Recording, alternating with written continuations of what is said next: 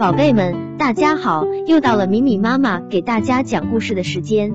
今天米米妈妈给大家带来的故事叫做《高傲的马》。从前有位富翁，他有一匹非常英俊的高头大马。他给这匹马套上精致的马龙头，放上装饰的非常华丽的鞍具，配上用金丝绣起来的丝绸坐垫。那匹马见主人将它打扮得如此华丽，也就变得非常高傲自大起来。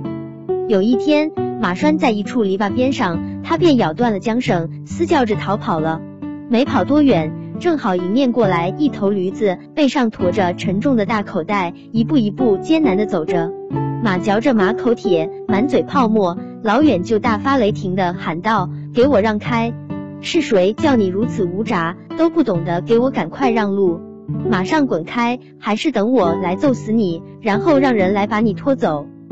驴子吃了一惊，赶快让开道，半句牢骚都不敢发。这匹马一跃而过，飞快地窜过灌木丛林。可是就在冲过灌木林飞奔时，它的小腿骨受伤了，从此它再也不能作为坐骑使用了。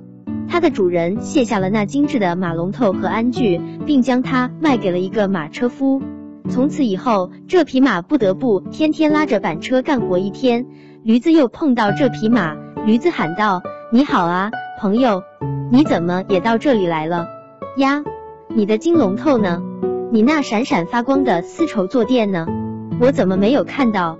我亲爱的朋友，世间常常是如此的，高傲自大定会受到惩罚。当你飞黄腾达之时，灾难常已等在门前。人人必须想到这个。”站着的人千万留神，切莫倒下。